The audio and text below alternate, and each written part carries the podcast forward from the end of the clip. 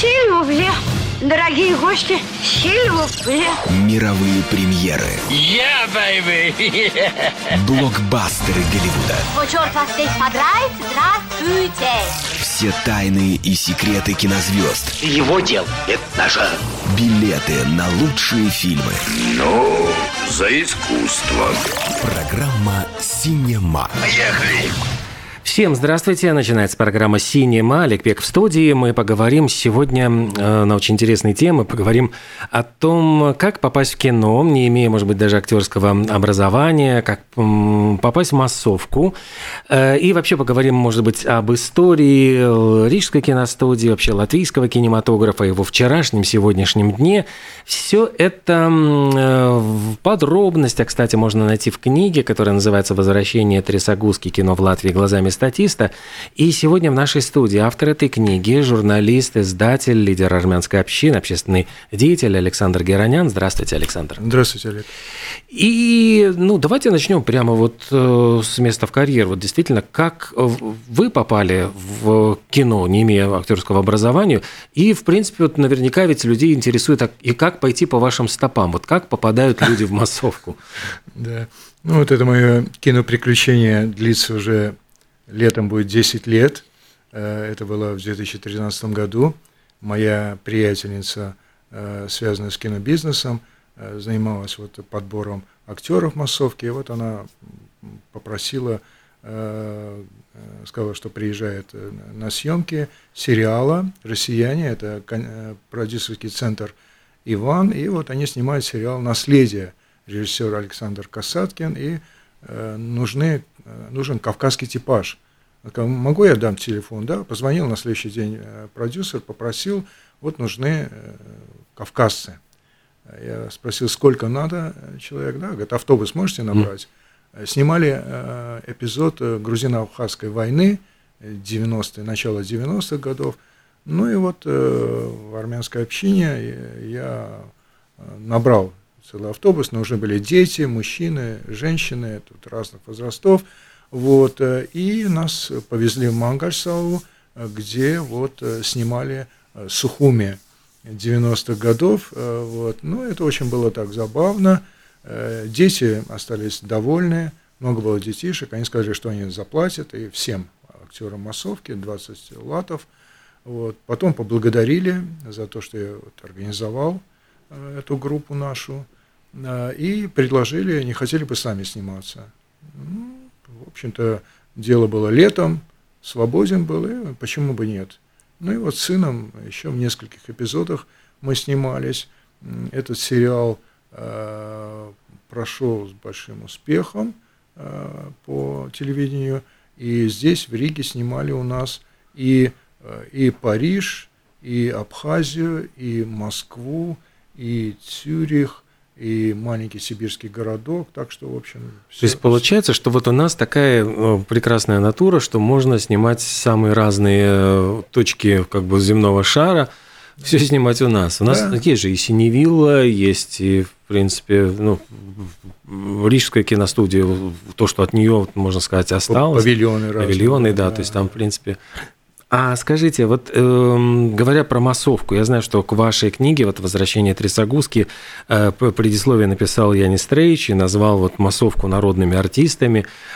Вот э, роль ее в кинематографе, потому что понятно, что любая э, есть исполнители ну, главных ролей, есть там, ну, скажем, второстепенные, это роли со словами, но в любом случае, когда мы смотрим кино, мы обращаем внимание, что для того, чтобы погрузить людей в атмосферу, вот, ну, обязательно нужен какой-то план, чтобы мы увидели улицу, если там, ну, не знаю, средневековый город или там, ну, 19 века, или современный, но в любом случае там должны быть люди, какие-то, что-то, какое-то движение, вот тогда человек верит, вот что-то, э, ну, если мы все время будем смотреть, и это будет происходить в павильоне, э, вот какое-то, ну, возникает ощущение неестественности, что это как будто бы, ну, вот телеспектакль или что-то такое, а это вот именно вот с массовкой какие-то большие сцены, не говорю о батальных, военных сценах, все это вот придает какую-то жизнь. Ну да, безусловно, без массовки никуда не деться. Э, И Янис Трейч, которому я очень благодарен за предисловие к моей книге. Он правильно сказал, что это недооцененные вот артисты, как он их называет у нас, народные артисты, да, и сам начинал с массовки, а у каждого своя мотивация. Вот за эти годы я познакомился с очень многими людьми, очень интересными людьми.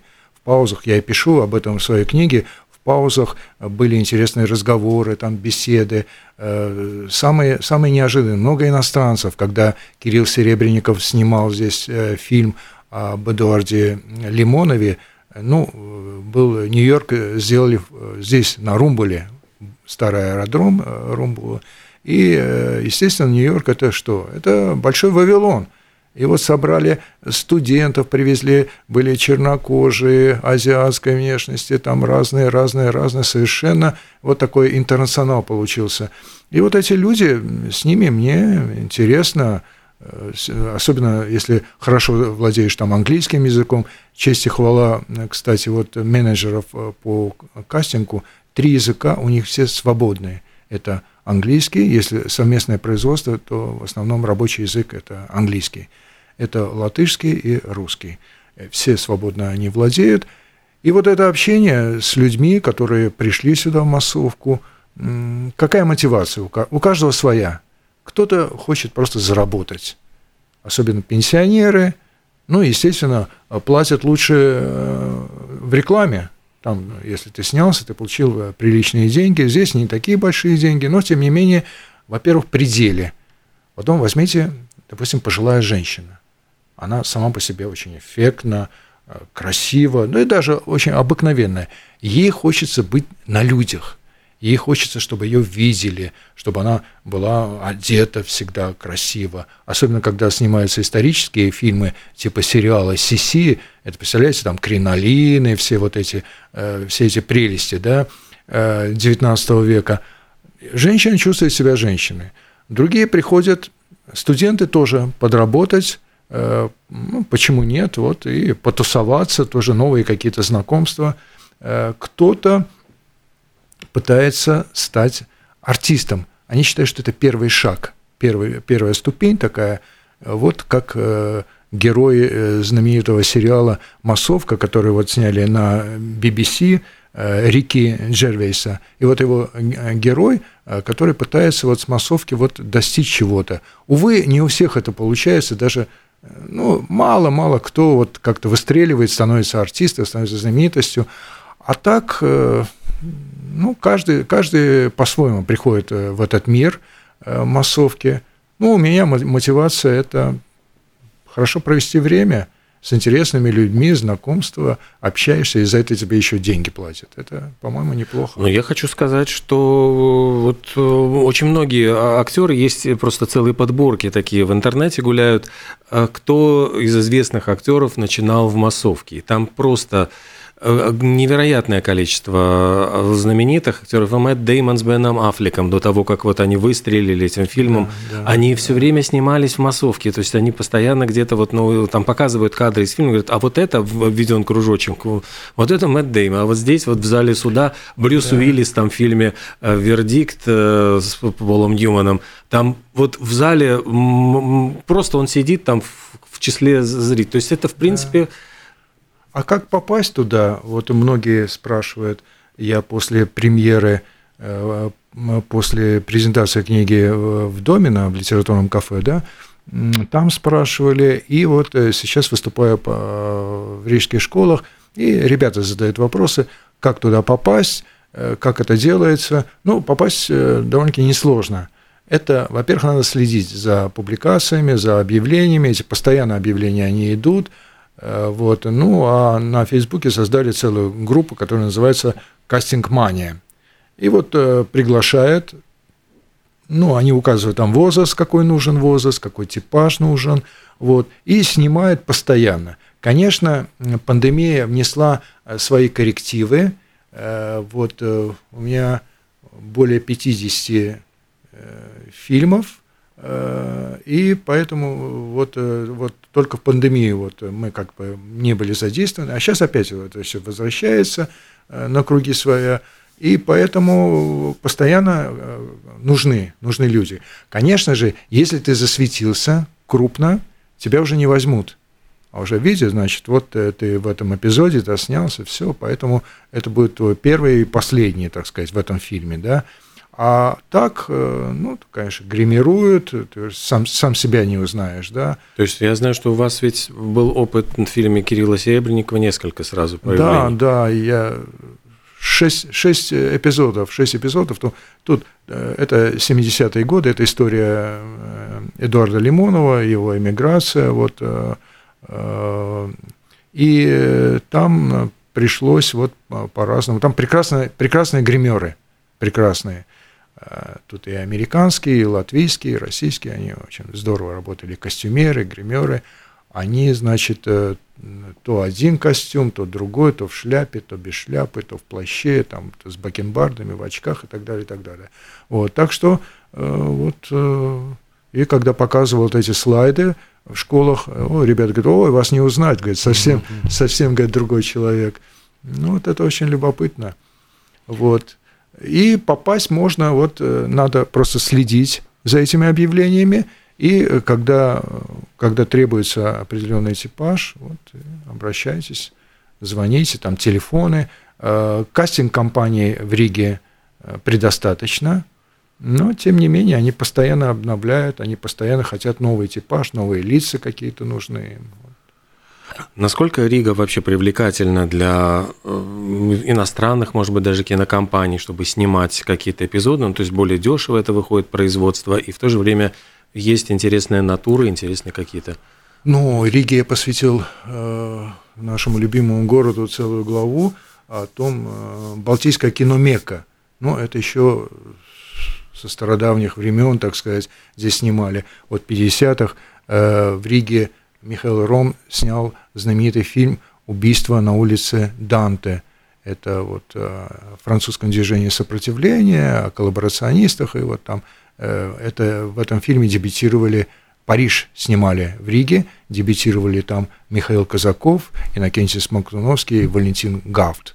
Вот. Ну, а потом очень-очень много фильмов здесь снимали – Э, и, и Лондон, и Париж, и Цюрих, и э, какой город только, и Америку снимали, вот, э, и вы знаете, что даже проводятся экскурсии специальные, кино, киноместа, где снимались фильмы, вот это знаменитая Блюменштрассе, улица Яуниела, да, там же на Яуниела сделали Э, Бейкер-стрит, но э, знающие люди говорят, ничего общего с Бейкер-стрит вообще нет.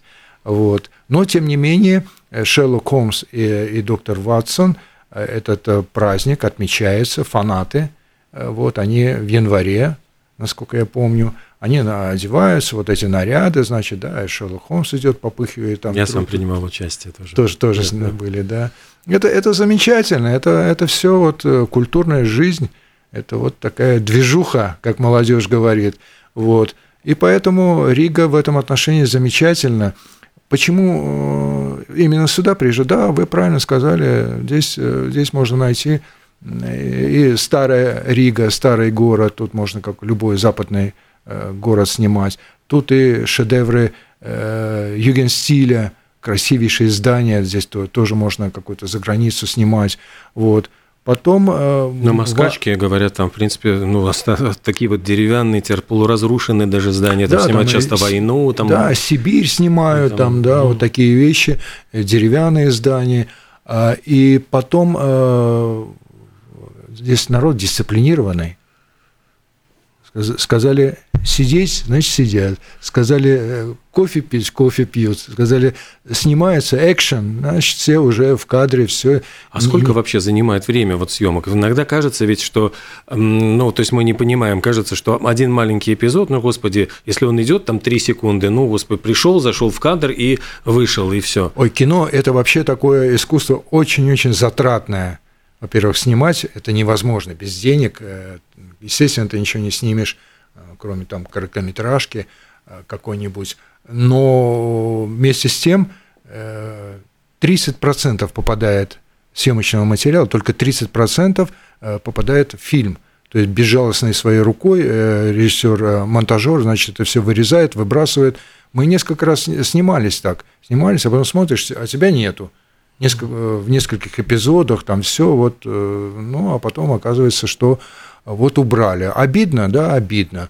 Э, утомляет немножко это. Это не так просто. Ты же не пришел, мы же не только кофе пьем, а мило общаемся. Надо постоянно, значит, выполнять какую-то установку режиссера. И причем вот эта монотонность, понимаете, иди туда, иди сюда, иди туда, иди сюда.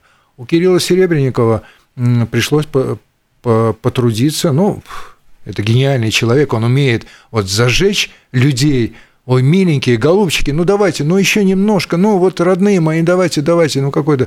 Мы все промокли, там же это искусственный дождь, когда сделали, да, Нью-Йорк, снимали Нью-Йорк, Нью-Йорк сделали на Румболе, э, вот, и мы ходили по улицам, и потом там промокли, у всех ноги были мокрые, все, но тем не менее, вот, раз надо, значит надо.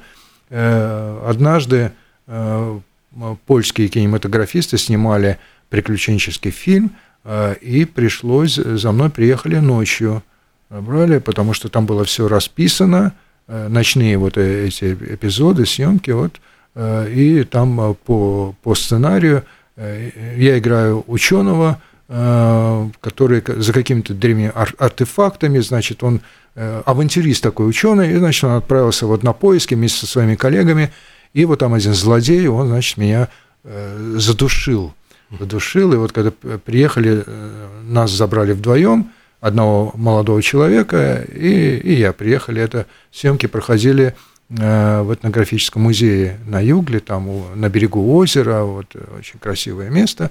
Вот. И вот этот парень, он уже был, когда меня, меня привели, значит, э, парень уже лежал во враге там, и потом вот меня он задушил, вот мне пришлось там где-то минуту примерно лежать. Это хорошо не было дождя. Mm. А если был на, на сырой траве, это маленькое удовольствие вот лежать вот. Ну и потом бывают разные, разные эпизоды. Вот, э, киношники любят рассказывать, как это происходит, там съемки, когда прочее. Вот. Э, а здесь народ такой дисциплинированный, и, в общем-то, никаких нарушений не бывает.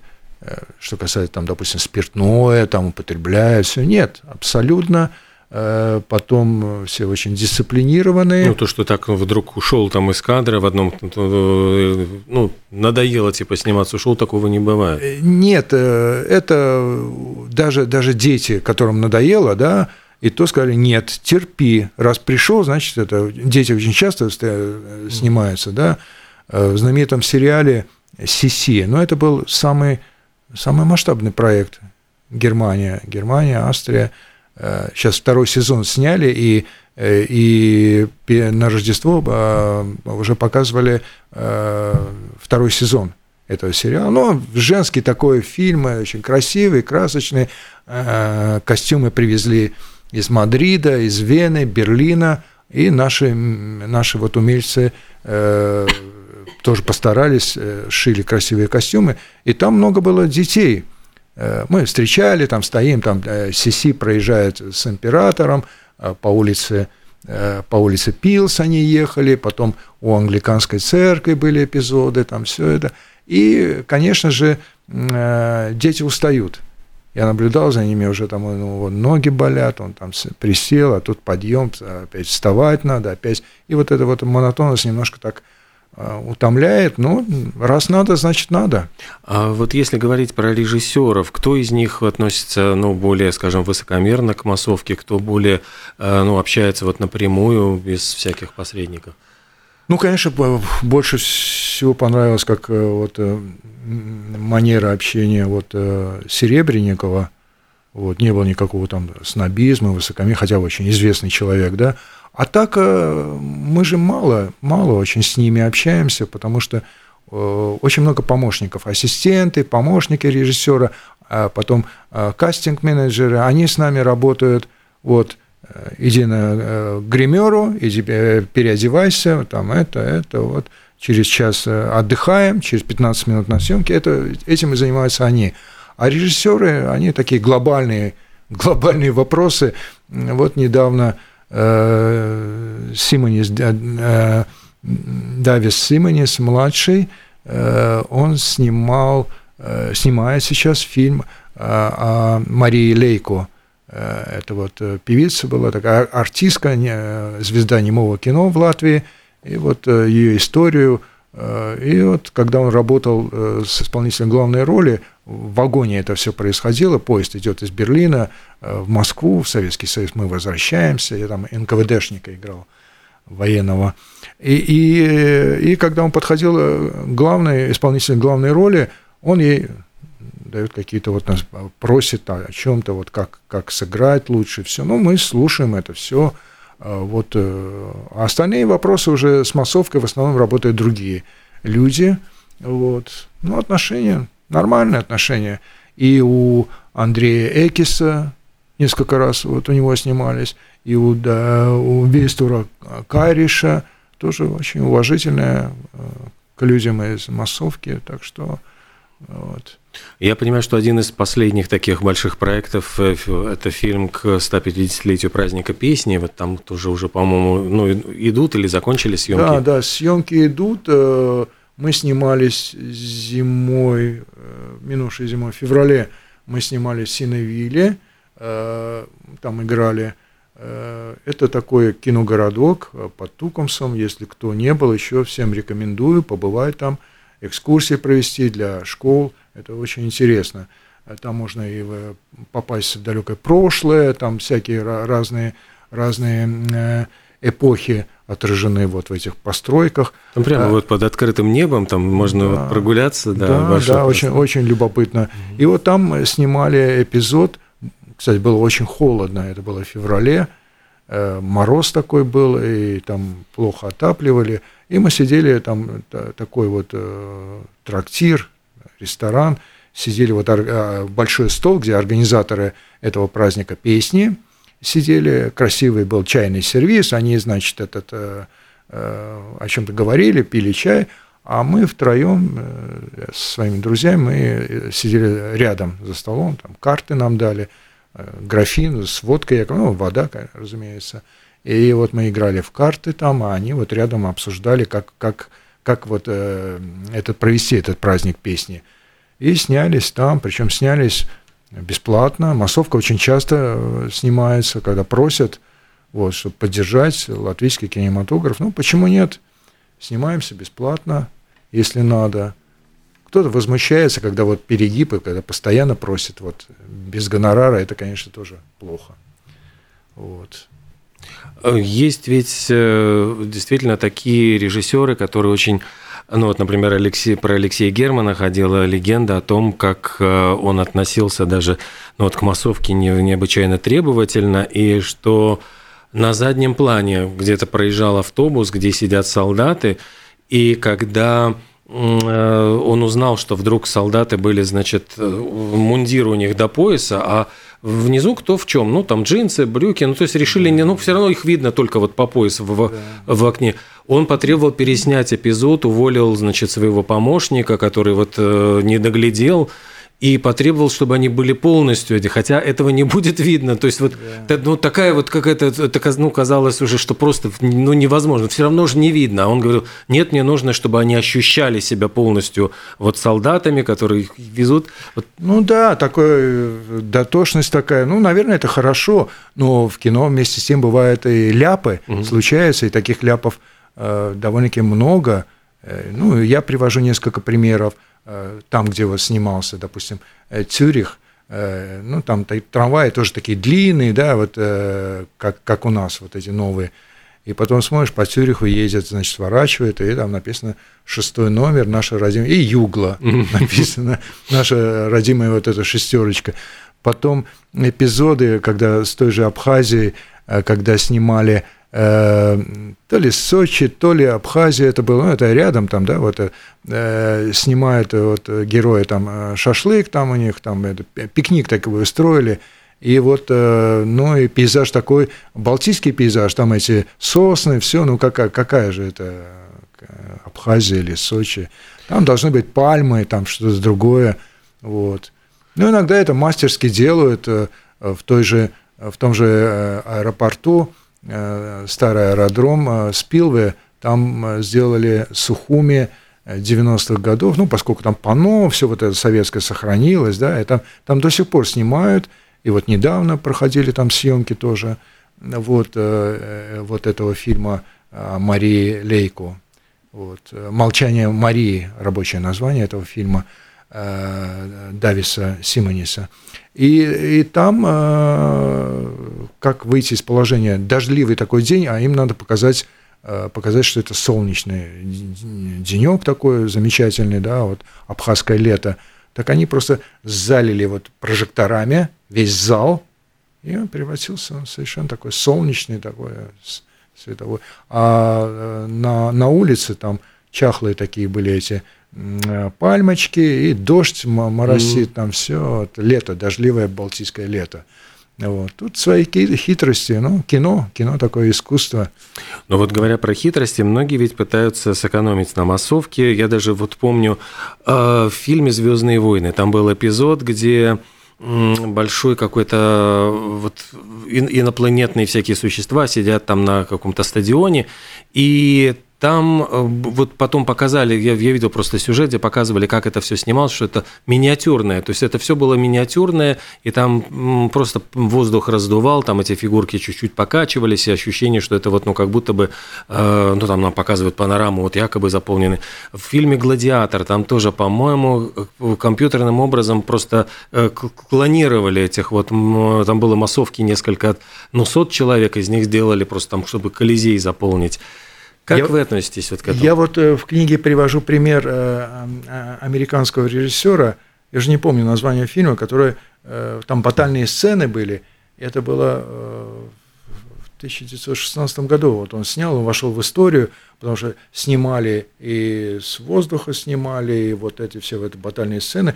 Расходы, конечно, колоссальные. Это полевая кухня работает, всех надо кормить, всех надо вот одевать там и прочее. Но э, это, конечно, затратное дело. Но э, тут э, компьютерные такие перегибы, когда происходят, это, это, я считаю, что это недопустимо. Ну, мультипульти какой-то получается, это не, не кино. Я однажды возвращался из-за границы на автобусе, и вот ну, делать нечего, там же вот эти кино показывают, да, ты можешь заказать. И вот я посмотрел, посмотрел «300 спартанцев». Я очень хорошо помню э, в детстве, когда смотрел этот замечательный фильм цветной, как царь Леонид, вот э, Фермопилов, значит, он э, перекрыл дорогу, вот персидская армия, все это было очень зрелищно, это было красиво, цветной фильм, прекрасные актеры. А тут я посмотрел вот это, ну, какая-то ерунда, я, я даже не понял, чем mm-hmm. все это, все это, вот эта пропасть какая-то, вот он туда, потом эти толпы какие-то идут, э, якобы воинов, там все это, потом черно-белый какой-то. Мне, мне это очень не понравилось. Я считаю, что э, чувство меры должно присутствовать во всем. Иначе, ну, иначе компьютер он все это задушит. И получится не, Еще... не искусство, а в общем, ерунда какая-то. Еще вот одна э, такая проблема с массовкой. Э, известный вот был факт, что в фильме «Храброе сердце» Мала Гибсона не досмотрели помощники режиссера, и там э, в массовке есть люди, можно разглядеть в солнечных очках. Вот якобы даже Шотландия там какого там получается, ну, 14 века, наверное а там э, где-то мелькают там что на руке часы, то есть там, ну, как будто бы вот какие-то такие мелочи, которые портят, ну, глазастые зрители. Вы знаете, у нас, у нас очень строго. Угу. Они всегда смотрят, значит, а, часы, значит, снять обязательно надо, а потом и очки, естественно, там прическа, у кого, если модная прическа, значит, это, это дело, значит, ну, как-то и парик надевают или что, а потом обувь, ну, обувь, э, за редким исключением, ты можешь своей обуви, да, а так в основном от и до. Угу. С обуви до, до этот, головных уборов, они все это, э, все это э, предоставляют и, конечно, очень следят. Я порой даже удивлялся, ну, они сидят за компьютером, они же видят это все, значит, кто-то попал, значит, а он, он я не знаю, там, те же да, часы современные, да, или еще, что, еще что-то. Поэтому, да, массовка к деталям отношения такое тоже очень у нас уже не так много времени, а хотелось еще поговорить и а вот у вас есть голова прямо о музыке в кино. Да, э, это, э, конечно, это о Раймонде Паулсе речь идет, о его э, классических фильмах, вот «Долгая дорога в дюнах», «Театр», «Слуги дьявола», «Стрелы Робин Гуда», вот это наше все, Раймон Паус в кино. И еще, поскольку время уже заканчивается, я бы хотел еще отметить наших артистов – которые вот э, прославили Латвию. Они уехали, к сожалению, они сейчас в других странах работают, но тем не менее мы ими гордимся. Они стали звездами. Это Яна Сексте, Агата Муценице, Дана Абызова. Они вот э, снимаются, э, в России живут, снимаются, но при случае они всегда вот в родной дом, в Ригу родную приезжают. Это и Ксения Сало, в детстве ее увезли в Канаду, и вот она, она балерина, она снималась в оскароносном фильме «Черный лебедь». И э, Илья Баскин в Голливуде прославился. Он снимался, например, «Убойной силе». Вот он играет такого мафиози. Это все наши вот выходцы из Латвии, которые вот, которыми очень гордимся. Вот. Ну и э, еще, ну, поскольку времени уже не осталось, э, есть глава о наших звездах – латвийского кино. Это Алоис Бренч, Гуннар Целинскис, Янис Стрейч, Улдис Браун, Ивар Селескис, Юрис э, Подниакс, Герс Франк. Это, конечно, все э, имена, которыми мы гордимся. То есть Латвии есть что было показать миру, э, киномиру, и очень приятно, что и сегодня латвийское кино продолжает жить.